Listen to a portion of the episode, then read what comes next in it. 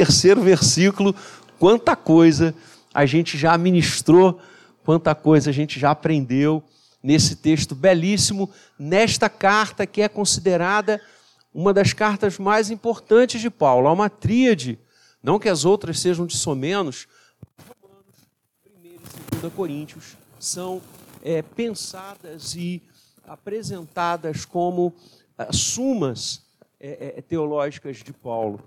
E, de fato, quanta coisa a gente vai aprender ao caminhar versículo a versículo nessa linda epístola. O verso quarto vai nos dizer assim: Sempre dou graças a meu Deus, a vosso respeito, a propósito da sua graça que vos foi dada em Cristo Jesus, porque em tudo fostes enriquecidos nele, em toda palavra e em todo conhecimento, assim como o testemunho de Cristo tem sido confirmado em vós. Deus abençoe a leitura desses três versículos e sobre eles eu quero fundamentar a nossa conversa nessa manhã. Vidas que inspiram gratidão. Dou graças a Deus a vosso respeito. Ao longo da nossa vida, ao longo da nossa história, nós conhecemos muitas pessoas. Conhecemos muita gente.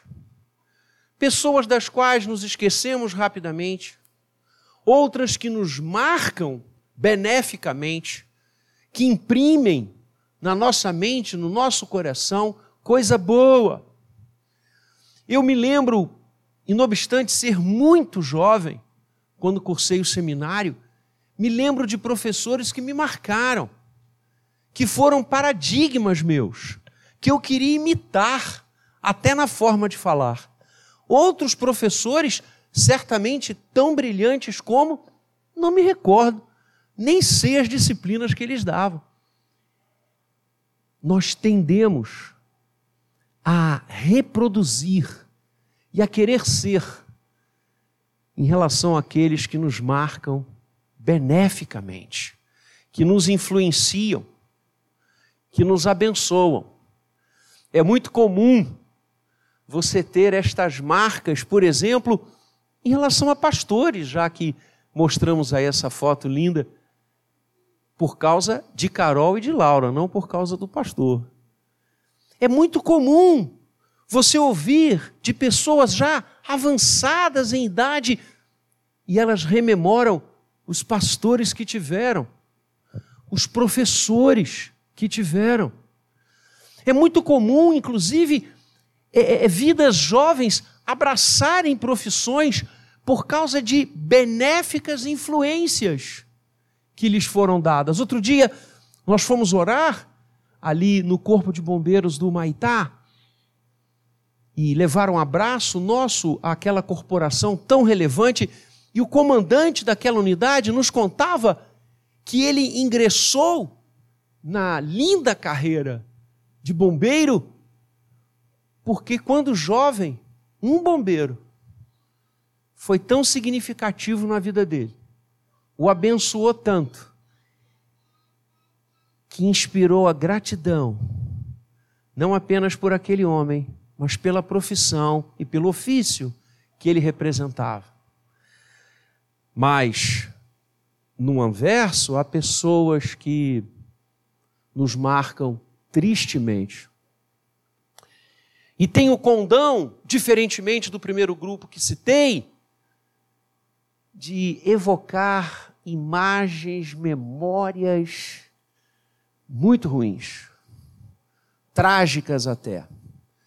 E talvez o maior exemplo disso tenha sido o rei Georão, cuja história nos é contada no segundo livro das Crônicas, quando no capítulo 21, verso 20, o narrador bíblico fala da sua morte.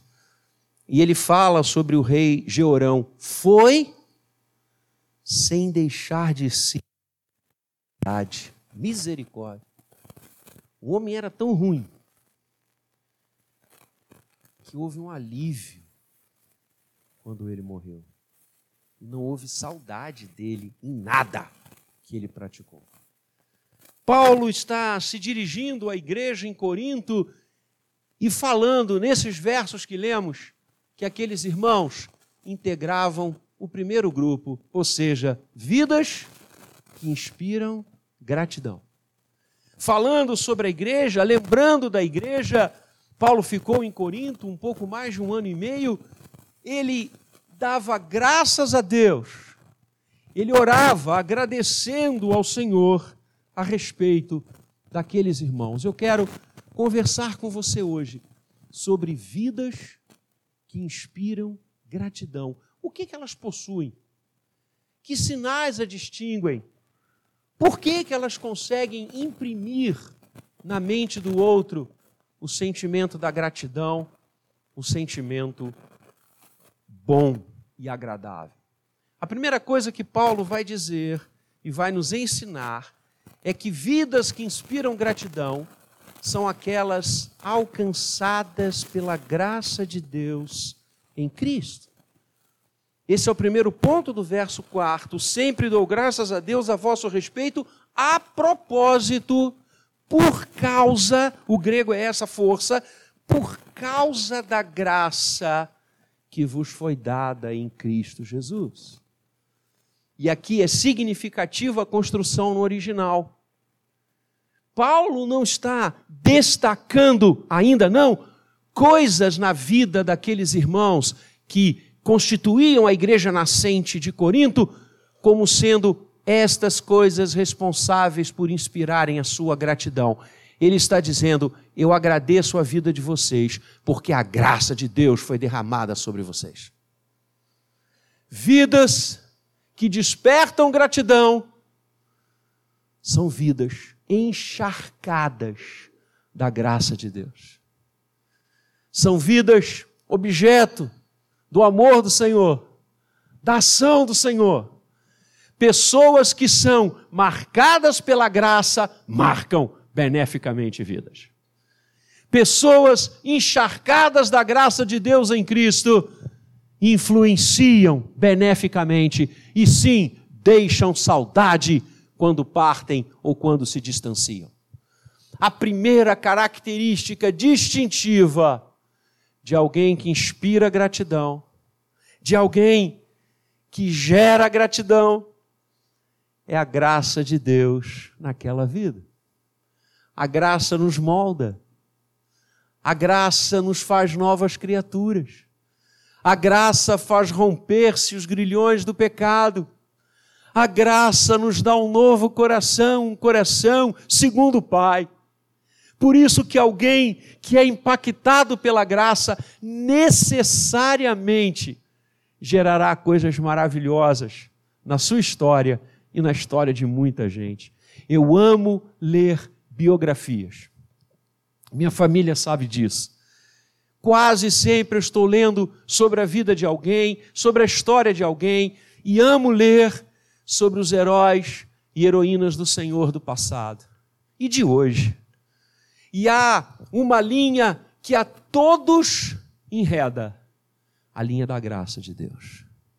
Foram homens e mulheres que este mundo não era digno, que conheciam ao Senhor, que caminhavam com Ele, que foram perdoados em Cristo que tiveram uma nova vida diante do túmulo vazio.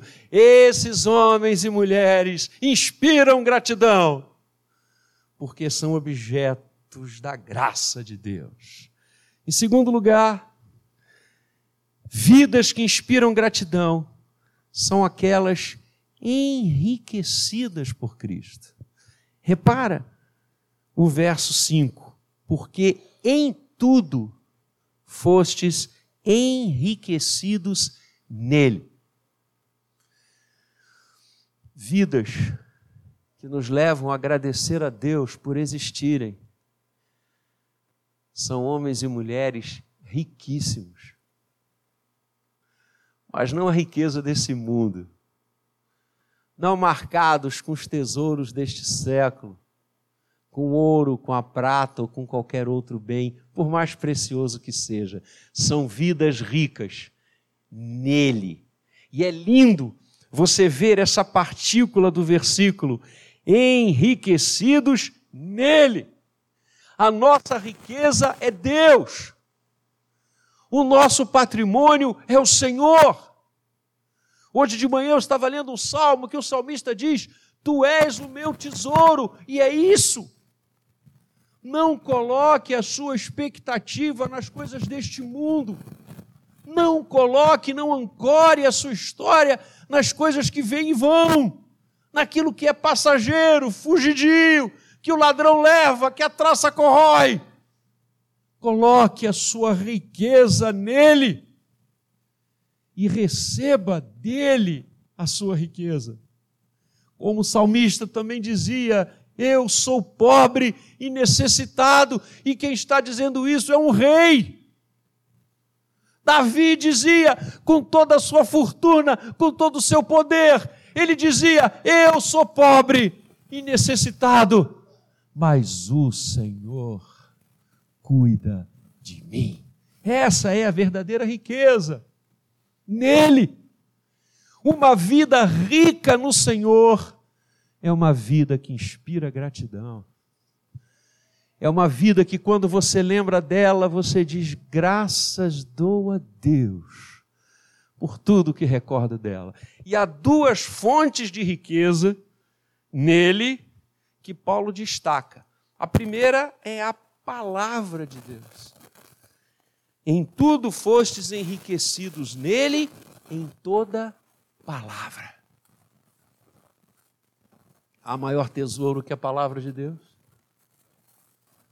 Há maior bênção do que você se debruçar diante deste livro, diante da revelação do coração do Senhor para você?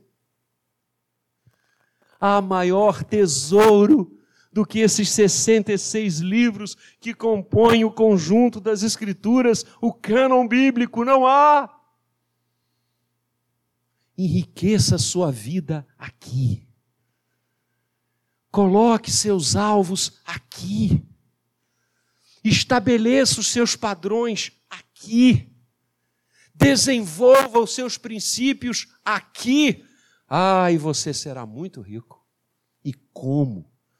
Porque rico da palavra escrevendo aos Colossenses, o mesmo Paulo que amava esta palavra. Aliás, quando nós lemos as epístolas de Paulo, nós vemos quantas citações do Antigo Testamento ele fazia. Isaías, Salmos, profetas menores.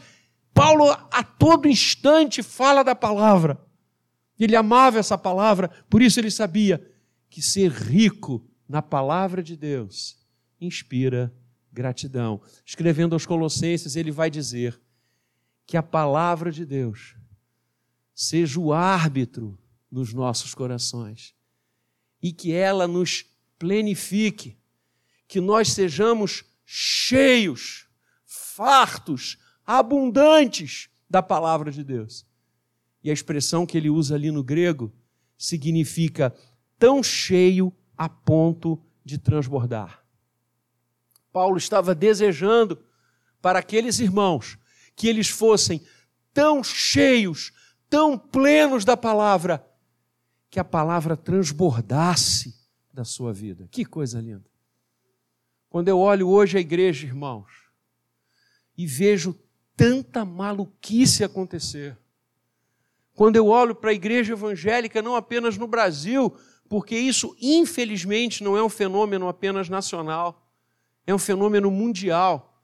Ideias loucas, doutrinas absolutamente enviesadas, coisas sem qualquer fundamento, só há uma constatação: os irmãos deixaram de estudar e ler a palavra de Deus. Porque quando você abre a palavra, quando você se enriquece dela, quando o Espírito Santo te dá coragem de moldar a sua vida no seu norte, você é uma vida rica. E uma vida rica em Cristo inspira gratidão. E a segunda fonte de enriquecimento que Paulo cita é o conhecimento de Deus. Vejam, em tudo fostes enriquecidos nele, em toda palavra e em todo conhecimento. O que nos torna ricos? O conhecimento de Deus. Qual é o maior tesouro que você pode querer e almejar? Conhecer a Deus. E aqui Paulo faz eco ao profeta Oséias. Quando Oséias diz: Conheçamos e prossigamos em conhecer ao Senhor. Que coisa linda. Quando Jesus orou, João 17, a oração sacerdotal, o Senhor vai orar dizendo: E a vida eterna é esta, que te conheçam a ti, o único Deus vivo e verdadeiro, e a seu Filho, a quem enviaste. A vida eterna é esta, conhecimento de Deus. O que nos torna ricos não são os números da nossa conta bancária, não é a multidão das nossas propriedades. O que nos torna ricos, capazes da nossa riqueza gerar gratidão, é a riqueza do conhecimento de Deus. E, finalmente, o texto vai nos dizer que vidas que inspiram gratidão são aquelas que testemunham Cristo Jesus. E é o verso 6. Assim como o testemunho de Cristo tem sido confirmado em vós. Paulo dava graças por aqueles irmãos, porque eles tinham sido alcançados pela graça de Deus, porque eles estavam sendo enriquecidos pela palavra e pelo conhecimento do Senhor, e porque eles eram testemunhas do Evangelho da Graça. Uma vida que inspira gratidão é uma vida que testemunha Jesus o tempo todo. Que fala do Evangelho a tempo e a fora de tempo que tem como alvo levar corações aos pés do Calvário, que tem como objetivo tornar o Senhor conhecido em todas as línguas, povos, terras e nações. Uma vida que inspira a nós e que enche de alegria o céu, não se cala nem diante das maiores ameaças, não se cala ao falar daquele que veio para nos remir e para nos dar a vida eterna. Aquele que é o único pelo qual nós alcançamos novamente o lar. Aquele que é o caminho, a verdade e a vida unicamente. Uma vida que inspira gratidão, testemunha de Jesus todo o tempo, para a sua família, para os seus amigos, para os seus colegas, para pessoas que ele ainda nem conhece. Ele fala da graça, porque está cheio da graça. Ele fala da palavra, porque está cheio da palavra. Ele emana conhecimento dos céus, porque está cheio do conhecimento de Deus. E Cristo abrasa tanto o seu coração e a sua alma, que, como os apóstolos falaram, não temos como nos calar porque encontramos aquele que era, que é e que há de vir. Que eu e você sejamos vidas que inspirem gratidão. Que as pessoas, ao pensar em nós, encontrem vidas alcançadas pela graça. Encontrem corações enriquecidos pela palavra e pelo conhecimento de Deus e almas que proclamam a Jesus a todo instante. Que assim seja, para a glória do nome dele. Amém.